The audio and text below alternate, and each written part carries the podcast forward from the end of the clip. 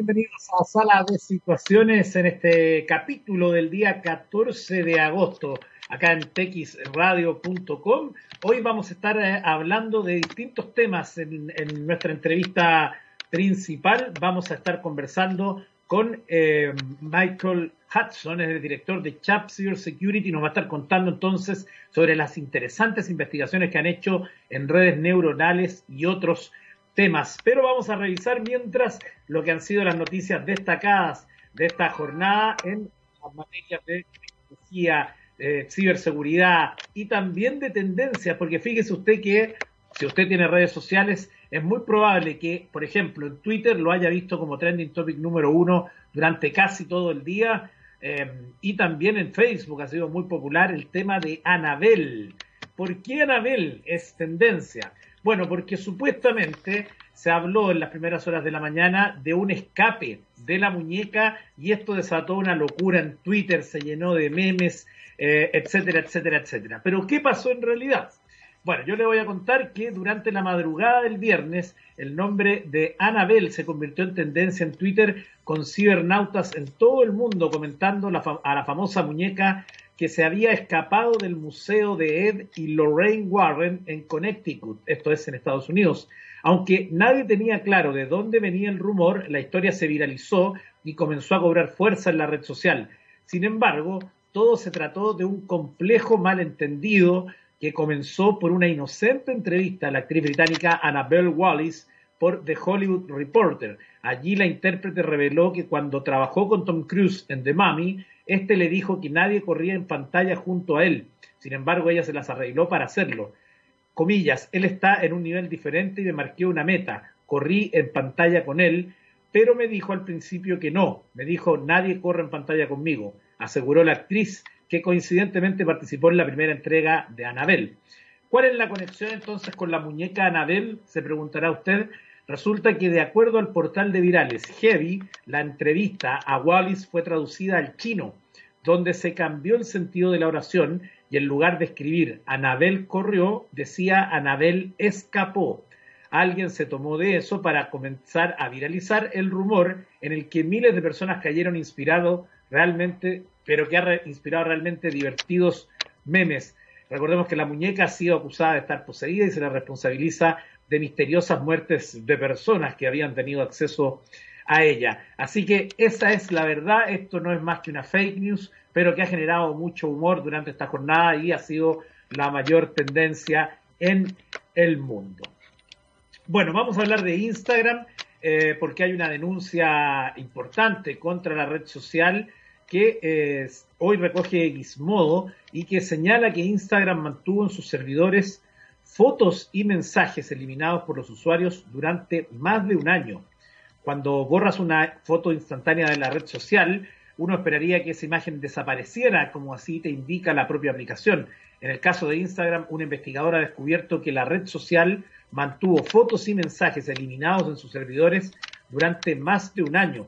lo cuenta el investigador de seguridad Saugat Pokarel, quien solicitó una copia de las imágenes y mensajes directos de la aplicación para compartir fotos y, sorpresa, le enviaron datos que había eliminado hace más de un año. Dicho de otra forma, la información nunca se había eliminado por completo de los servidores. ¿Por qué Instagram le ha dicho a Pocarel que se debió a un error en su sistema que ahora está arreglado? Curiosamente, Pocarel fue recompensado con 6 mil dólares por encontrar el problema. Al parecer, descubrió el error en octubre del año pasado y dice que se solucionó a principios de este mes, según le contó Instagram a TechCrunch.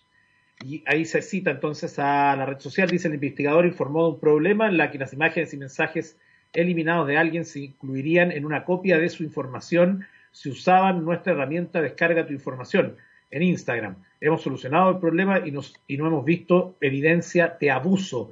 Agradecemos al investigador por informarnos de este problema. Instagram dice que generalmente toma alrededor de 90 días eliminar completamente los datos, pero como explican en The Verge, los investigadores de seguridad han encontrado problemas similares con otros servicios que en el pasado, incluido Twitter, que retuvo mensajes directos entre usuarios durante años, después que supuestamente fueron eliminados.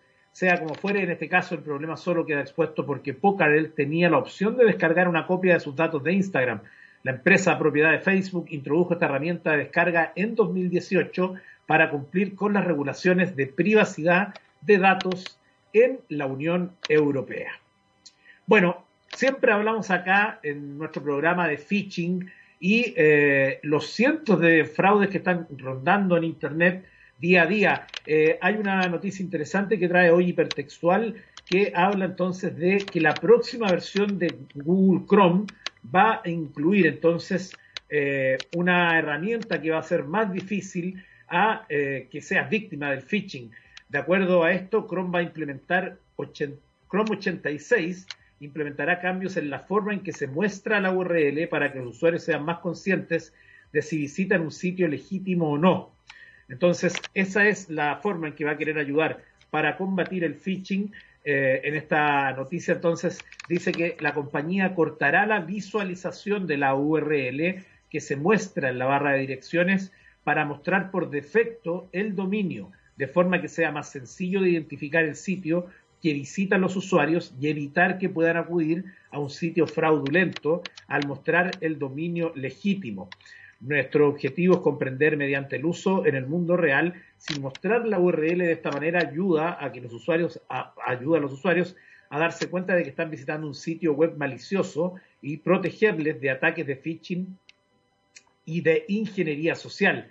Pese a que será una función que venga activada, el usuario tendrá la opción, mediante el menú contextual, de mostrar toda la URL, por lo que no se trata de un cambio final en la forma en que el navegador muestra las URLs, pero sí hará más sencillo identificar si el sitio que visitan los usuarios es legítimo o una copia que apunta a un dominio falso.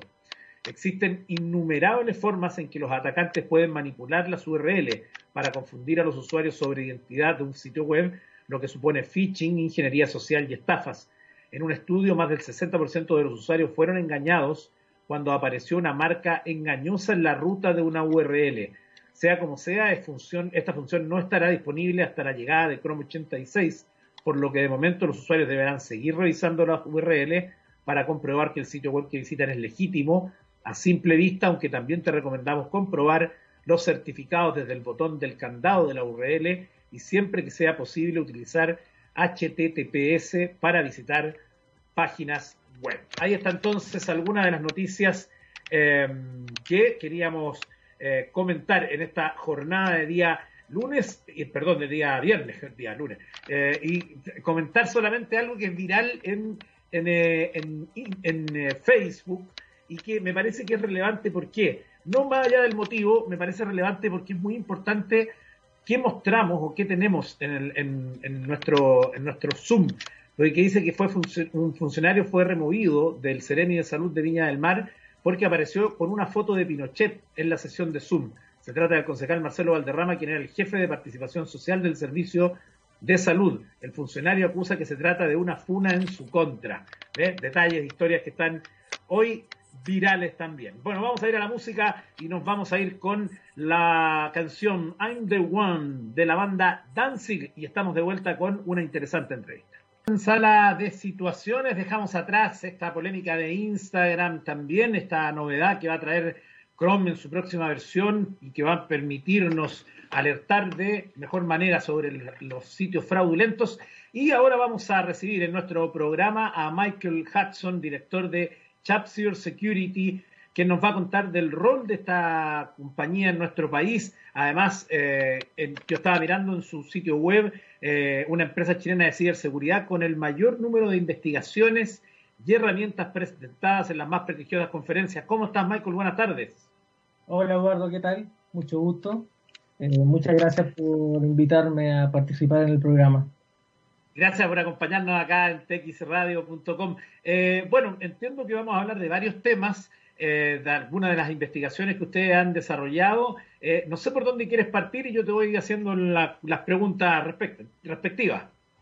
Dale, mira, primero que todo, nosotros somos una empresa chilena que no, no llevamos mucho tiempo acá en Chile, pero sí tenemos mucha experiencia fuera de Chile en el extranjero desde Chile estamos acá en el 2019, en diciembre del 2019.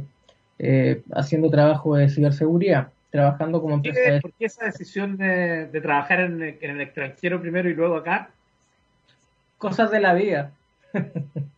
Eh, me dediqué anteriormente a trabajar en otras partes, trabajé algún, algún tiempo en Estados Unidos, después en Rusia un poco también, estuve paseando por Europa, de todo un poco, hasta que por fin pude asentar eh, raíces acá en Chile y decidimos de una vez por todas dar a conocer Chat acá en Chile. Y también dar a conocer a lo que nos dedicamos, porque si tú revisas en la página, eh, nosotros tenemos presentaciones en el extranjero desde el 2012 más o menos. ¿Ya? Perfecto. Y dentro de esas presentaciones, investigaciones, ¿de qué temas abordan? ¿Cuáles son los más relevantes eh, que podamos contarle a nuestro público hoy? Mira, han sido todo tipo de investigaciones. Eh, me gustaría aclarar primero que nosotros somos una empresa de ciberseguridad las empresas no, nos contratan a nosotros para que nosotros las hackeemos antes que los hackeen otros, ¿ok? Eso es como lo básico. No, no nos gusta mucho hablar de, de ethical hacking o pentest porque creemos un poco que es prehistórico. Algunos se van a enojar, pero bueno, eh, nosotros vamos siempre o queremos ir siempre un paso más allá. Las medidas tradicionales en las que actuamos o los escenarios actuales no son creemos los adecuados para poder tomar la ciberseguridad de una mejor forma. Entonces, en vez de, prestar servicios normales, prestamos los servicios de chat. Y entre esos también está la unidad 43, que es la unidad de ciberinteligencia que tenemos y que por lo general ha, ha servido bastante. De las investigaciones que te puedo contar, que en realidad son todas las que están en nuestra página y algunas más, como la última. mencionaste la página ya? Aprovechemos de pasar el aviso. Sí, sí, eh, es chat.cl. En la última parte de investigaciones hay algunas presentaciones en Black Hat, otra en DEFCON y bueno, eh, así. Tiene mucho que ver con, la parte médica también. Yo estudié medicina eh, en, ah, en Buenos Aires, así que no, no me he recibido todavía, pero sí estudié casi siete años. ¿ok? Me quedan como tres ramos.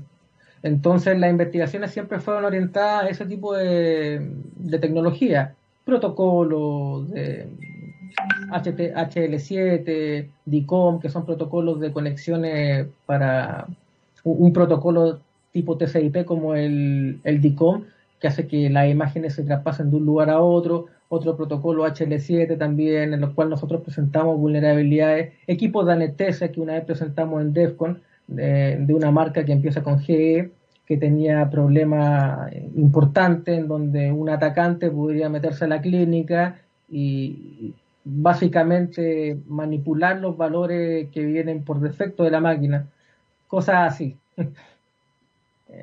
Oye, esta, esta unidad 43 que suena suena así como nombre de, serie, ¿no? Eh, ¿Por qué ese, ese nombre primero? Vamos a los datos curiosos. ¿Por qué ese nombre? Después te voy a preguntar respecto a, más, vamos a hacer un doble clic ahí. Dale, perfecto. Unidad 43 viene simplemente por el número 43 que tiene dos razones en realidad, pero la, la que me gusta contar y la más fácil es que el 4 y el 3 son las letras dentro de la palabra hacker, ¿ok? Eh, bueno, y unidad sería algo como unidad hacker. Después de eso, el 43 también viene con algo particular mío y, de mis amistades anteriores. Pero es, es, eso, es dato curioso para que con la duda. Eh, en esta unidad me dices que es una unidad especializada en sucesos críticos y de alta complejidad. ¿Qué, eh, allí, en, ese sentido, qué cosas han estado observando en los últimos meses, en los últimos años, que se están repitiendo más o que quizás es donde más eh, deberían poner el ojo las empresas?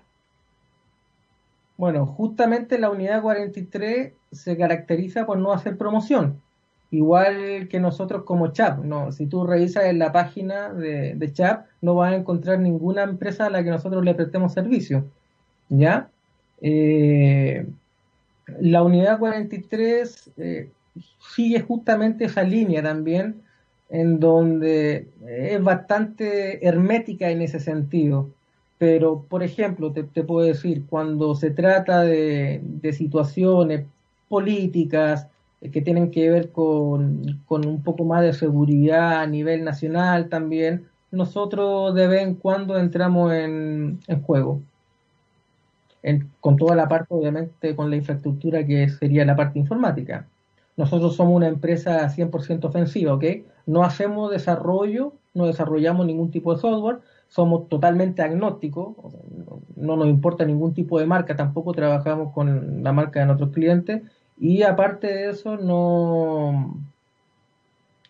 Eh, bueno, no nos casamos con, ningún tipo de marca, eso. Hacemos el trabajo como tiene que hacerse. Perfecto. Bien.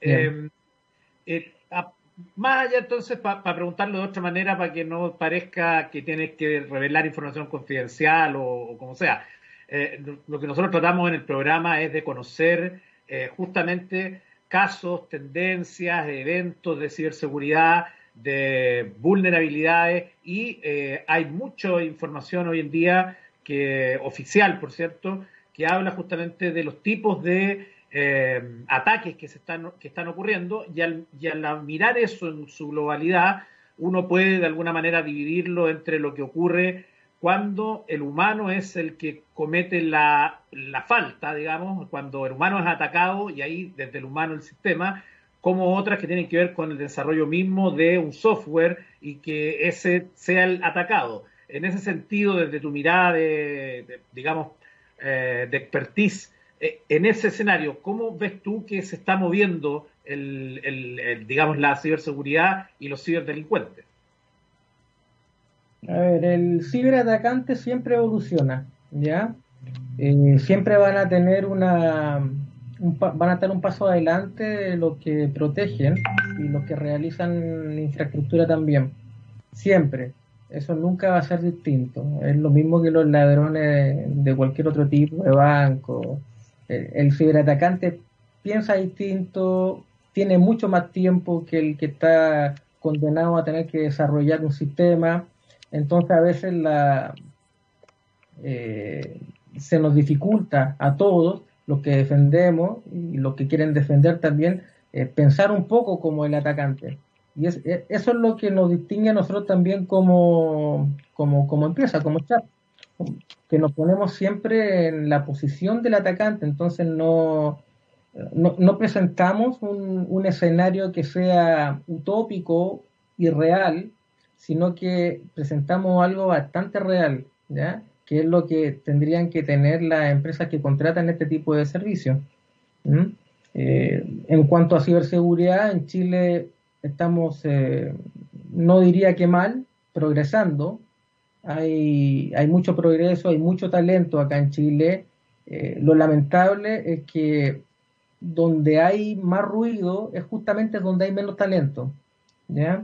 El talento por lo general acá se encuentra en otra parte, no en donde se genera mucha más bulla y terminamos vendiendo cosas que no nos sirven para nada. Y bueno, después pasa lo que pasa también, que hackean todos los bancos, pasan hackeando las empresas y uno dice, bueno, ¿dónde están los SOC? ¿Dónde están los NOC? ¿Dónde están las empresas gigantes que, que defienden de esta forma tan reactiva? O sea, tienen que, tienen que primero que haber un incidente y, y, y después tiene que detectarse ese incidente para que puedan hacer eh, algo, ¿ok?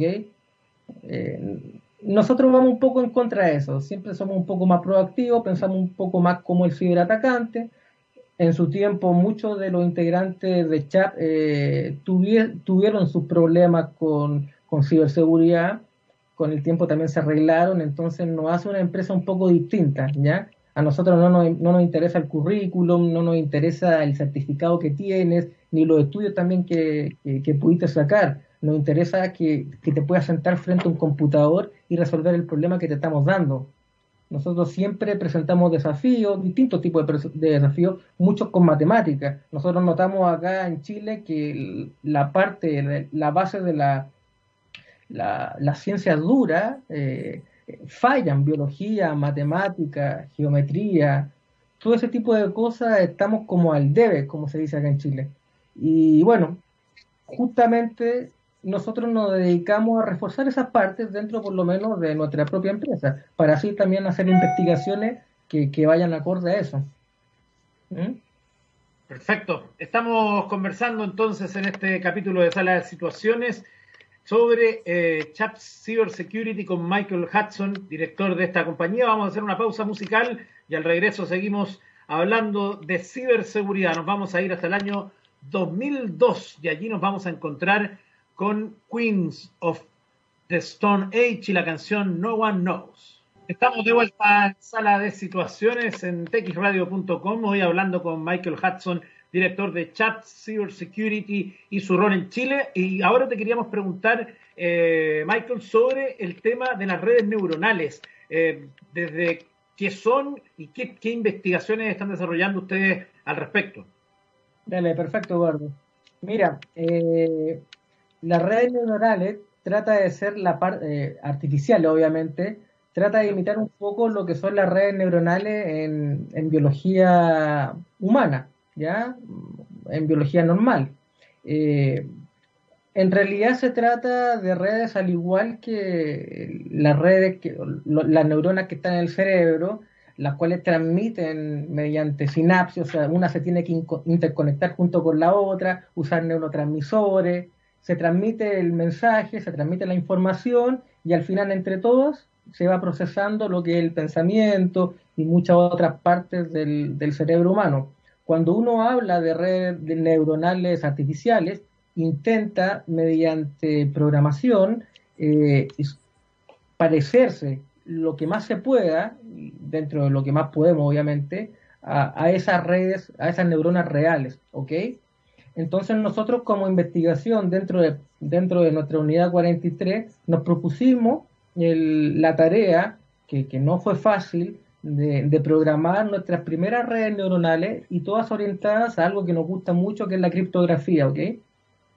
Eh, nosotros logramos, mediante un lenguaje de programación que es Python, eh, hacer un, nodo de una red de una red neuronal, o sea, hicimos pocas neuronas en realidad que transmitían la información y la lograron transmitir de forma exitosa y la tarea también se cumplió de forma exitosa. Logramos eh, cifrar un, usar un algoritmo distinto a lo que RCA, un algoritmo distinto, pero logramos hacer que esas neuronas puedan eh, hacer la tarea por sí mismo. El problema de la red neuronal artificial, por ejemplo, no es que la información vaya de, arriba hacia abajo, por ejemplo, de forma cronológica.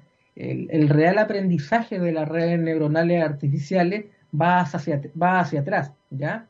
Eh, en el proceso hacia atrás es donde uno se encuentra una serie de complejidades, cómo son los algoritmos, cómo encasillar también que una máquina funcione a buen tiempo, eh, eso, es un, puede ser algo tedioso, algo que consume muchos recursos en cuanto a proceso, pero al final lo logramos. Logramos concretar una pequeña función a partir de una red neuronal artificial. En resumida cuenta, logramos crear, no, quiero decir crear, pero bueno, eh, sí creamos lo que más se puede parecer a una neurona en biología celular y con eso estamos bastante contentos, porque si logramos replicar este estudio, en, por ejemplo, en millones de, neuronas artificiales, lograríamos tener un tipo de pensamiento. Ahora, no sé qué es lo que va a pensar o qué es lo que se va a transmitir realmente, porque el aprendizaje después viene solo. Es como que la neurona artificial empieza a, aprender por sí misma. Estamos a un paso de lo que es la, la, inteligencia artificial. Eh, por una parte estamos contentos y por otra parte también tenemos pero un mundo gigantesco de conocimiento. Es un granito de arena en un océano de desconocimiento total. Si ni siquiera la parte biológica la podemos comprender bien, los neurólogos y los psiquiatras están vueltos locos en cuanto a eso. Imagínate nosotros como, como, eh, no sé, queriendo programar algo que todavía ni siquiera en la parte humana se, se, se entiende de buena forma entonces ahí está un poco el juego y un poco la locura también de nuestro laboratorio. Claro, suena asombroso y además los alcances que puede llegar a tener eso son inimaginables. Eh, también, eh, no sé si quieres eh, mencionarnos algo de otros temas que ustedes están tratando también, como por ejemplo biología celular. Sí, biología celular, física cuántica, tiene todo que ver con un poco, mira, la, la, parte de física cuántica tiene que ver con algunos algoritmos criptográficos que nosotros estamos intentando trabajar, ¿ok? Eh, hace, poco, tiempo, por ejemplo, quemé un computador intentando buscar un electrón.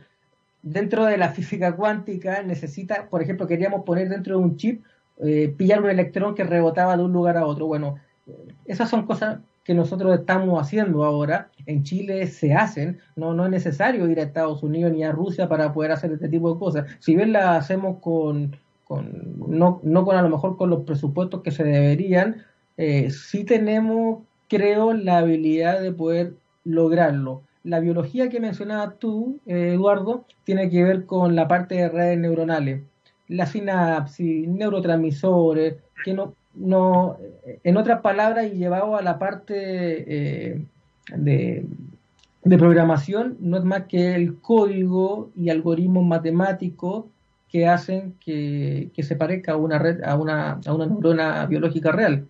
Eso. Perfecto. Y respecto al tema de la criptografía, ¿queda algo más eh, de lo que mencionaste a la pasada con las redes neuronales? Sí, mira, en criptografía estamos, pero mal, ¿ya? No, no, no, te, no te hablo yo mal como empresa, sino como, como sociedad, como, como información. los algoritmos más fuertes se han roto casi todos y el algoritmo, los algoritmos que, existen hasta ahora, no dejan de ser más allá que un, que un problema matemático complejo, ¿ok? Si nosotros tuviésemos la capacidad de desarrollar o computadores más potentes, por ejemplo, que trabajen cuánticamente, si tuviésemos esa capacidad, los algoritmos actuales, en los cuales hay transacciones bancarias, salud, todo tipo, eh, quedarían totalmente obsoletos. O sea que un algoritmo actual no deja de ser un problema complejo matemático. Y ese problema complejo matemático lo podemos resolver los humanos.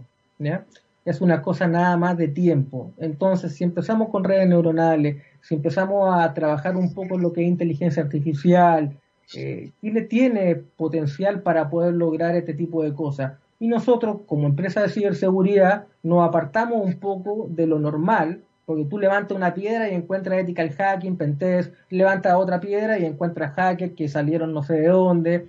O, últimamente todo el mundo se denomina hacker o, o hacker ético, o no sé.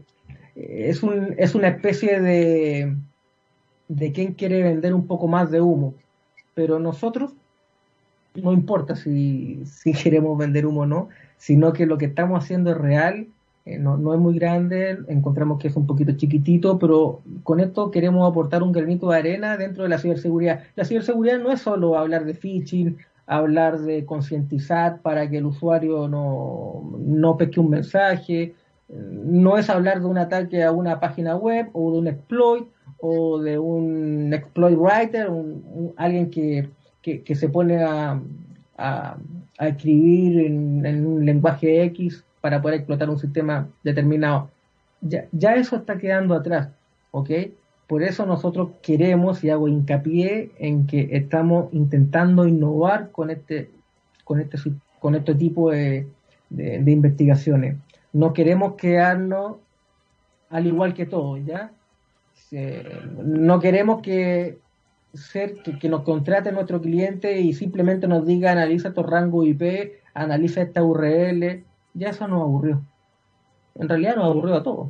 Los que quieren, los que se siguen dedicando a eso, bueno, que lo sigan haciendo, pero la ciberseguridad no sigue siendo eso. No es eso solamente. ¿ya?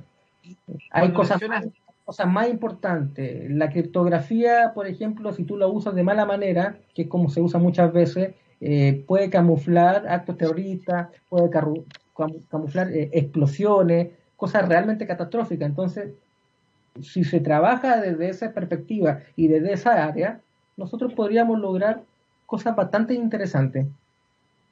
¿Y cuáles son justamente entonces esos desafíos en términos de criptografía que tiene hoy Chile en su contexto propio, digamos, de, país y también en relación con lo que está ocurriendo con el mundo en otros lugares. Tú mismo pudiste verlo seguramente en tus viajes. Eh, ¿Cuáles son esos desafíos críticos que tú consideras?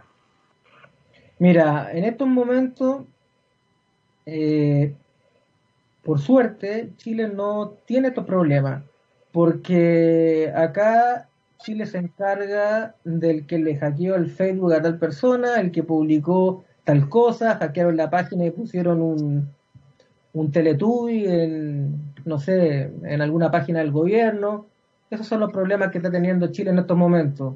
Cuando Chile se enfrente a procesos de ataque a infraestructura crítica, por ejemplo, cuando nos corten la luz, cuando ataquen nuestras plantas procesadoras de gas, de energía, de agua, ahí recién nosotros vamos a tomar en consideración algunas cosas. Si bien se están tomando en consideración, hay mucho, eh, hay mucho clima eh, político que no ayuda a que Chile pueda progresar eh, realmente en estos temas.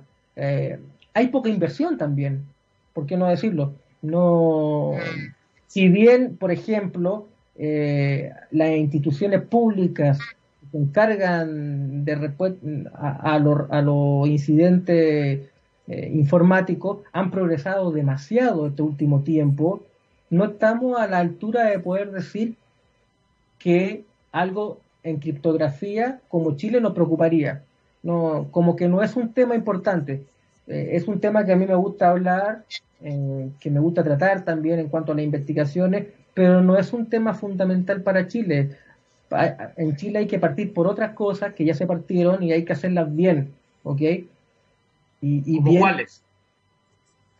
Cómo concientizar de mejor forma, ponerse también de acuerdo en cuanto a las políticas que se están usando para poder llevar a cabo eh, ciertos temas relacionados a la ciberseguridad, ponerse de acuerdo cómo Chile debería defenderse o debería tratar tratar temas relacionados a ciberseguridad, pero no la ciberseguridad que te dije hace un momento, o sea, la, ciberseguridad rasca, ¿no? No, no esa en donde solo hablamos de Facebook, de WhatsApp, ese tipo de cosas, sino de ciberseguridad mm, más relacionado a guerra electrónica, a, a ataque a infraestructura crítica, a terrorismo. Nosotros no tenemos esos problemas ahora en Chile que sean latentes y reales. Son problemas que se pueden venir en, cualquier momento. Por eso hay que estar preparado. Pero esos son los temas que a mí, como Michael Hudson, o también a, mí, a la empresa en la que trabajo yo, que es Chap Cyber Security, nos interesa. Ponerse, ponerse de acuerdo en las directrices eh, para poder llegar a un a, una robustez mucho más grande, ¿okay? a una colaboración mucho más importante eh, y no solo que nos veamos las caras en cuanto a egos mal establecidos aparte, porque las personas que se supone que deberían saber no saben nada, ¿ya? Eso, eso quiero... Perfecto, gracias Michael, te queremos agradecer por este contacto y además porque nos das una mirada de, desde otras dimensiones también del tema fundamental del programa que es la ciberseguridad, a pesar de que acá también tocamos otros temas eh, de tecnología e innovación. Muchas gracias por este contacto. Perfecto, Eduardo. Muchas gracias. Un gusto. Muy bien. Chao. chao. Bueno, seguimos en sala de situaciones y eh, en los minutos finales les quiero contar una noticia que viene hoy en el país de España, en su sección de tecnología, donde se habla de la gran red submarina que sostiene Internet en el mundo. Como primer dato, el 99% del tráfico de todo lo que se navega a través de cables por debajo del agua, la mayoría de fibra óptica, suman más de un millón de kilómetros.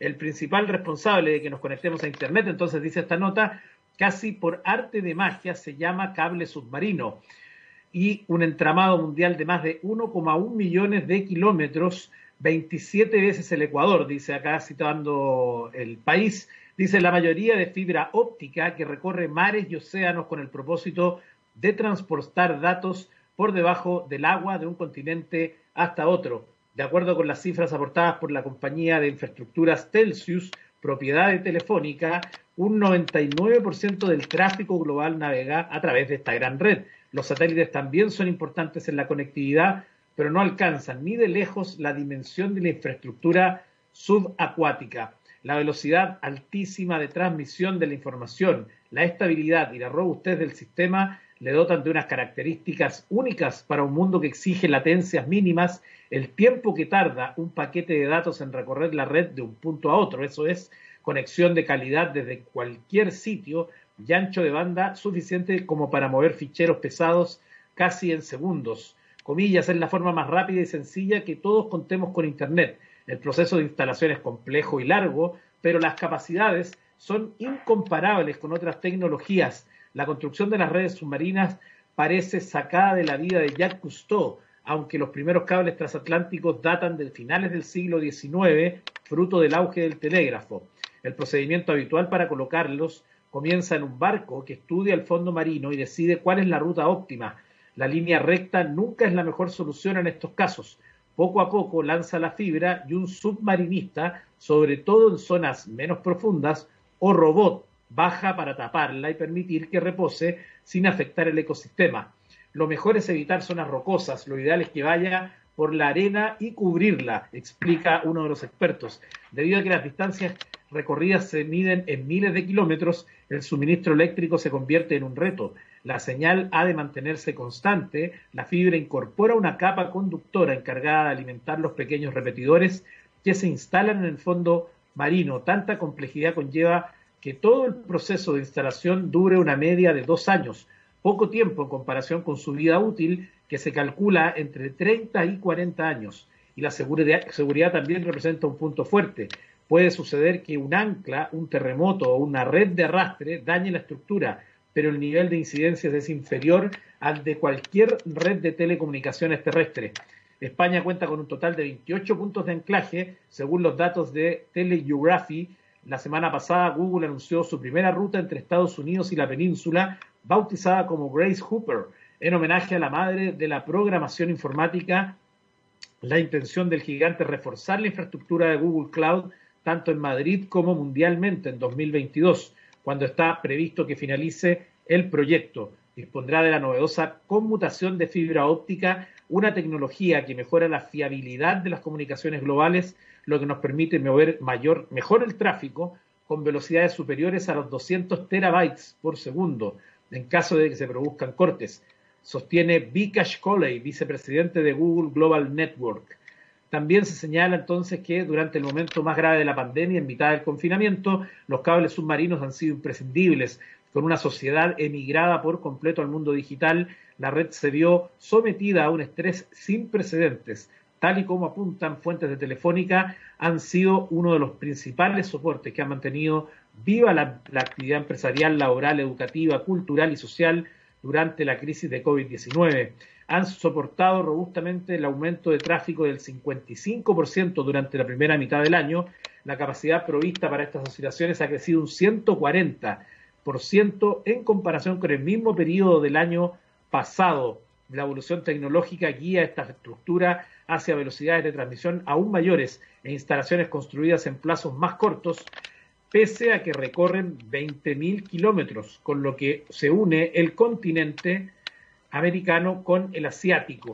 Justamente respecto a este punto de la fibra óptica y que mencionábamos entonces em, lo importante que puede ser entonces para la conexión o la buena calidad de la conexión, hace no mucho tiempo se anunció entonces eh, la llegada, por ejemplo, de fibra óptica a Puerto Williams, que recordemos desde el año pasado goza del estatus de ser la ciudad más austral del de, eh, mundo, eh, porque recordemos que antes no era considerado ciudad y por lo tanto, por lo tanto ese estatus no lo tenía Puerto Williams, que desde ahora ya lo tiene. Y entonces, hace unos días, para complementar y finalizar esto, en la prensa de la región de Magallanes, tanto en la prensa austral como el pingüino, se muestra cómo llegó esta fibra óptica y entonces se dice ahí que la primera empresa que va a operar esta fibra óptica, óptica va a ser Entel y eh, lo hará en la isla Navarino, que es un lugar muy remoto en nuestro país y allá en la región de Magallanes, beneficiando con ello a los poco más de 2.000 habitantes de Puerto Williams que hoy tienen una limitada conectividad, conectividad a Internet. Em, así que esto es una muy buena noticia que entonces eh, habla de cómo va a cambiar la conexión para las personas que viven ya en situación de eh, eh, difíciles, situaciones extremas, muchas de ellas aisladas y con esto van a tener por lo menos una buena calidad de Internet que sabemos para hoy no es solo para entretenerse, sino que Internet es mucho de lo que es nuestra vida actual. Bueno, llegamos al final de Sala de Situaciones en este día 14 de agosto. Recuerde usted que puede revivir cada uno de nuestros capítulos también on demand. Nos vamos a despedir con eh, la versión eh, solista de Slash, que realizó un álbum eh, con distintas colaboraciones. Y vamos a escuchar la canción Starlight junto a Miles Kennedy. Mañana nos volvemos a conectar acá en texradio.com.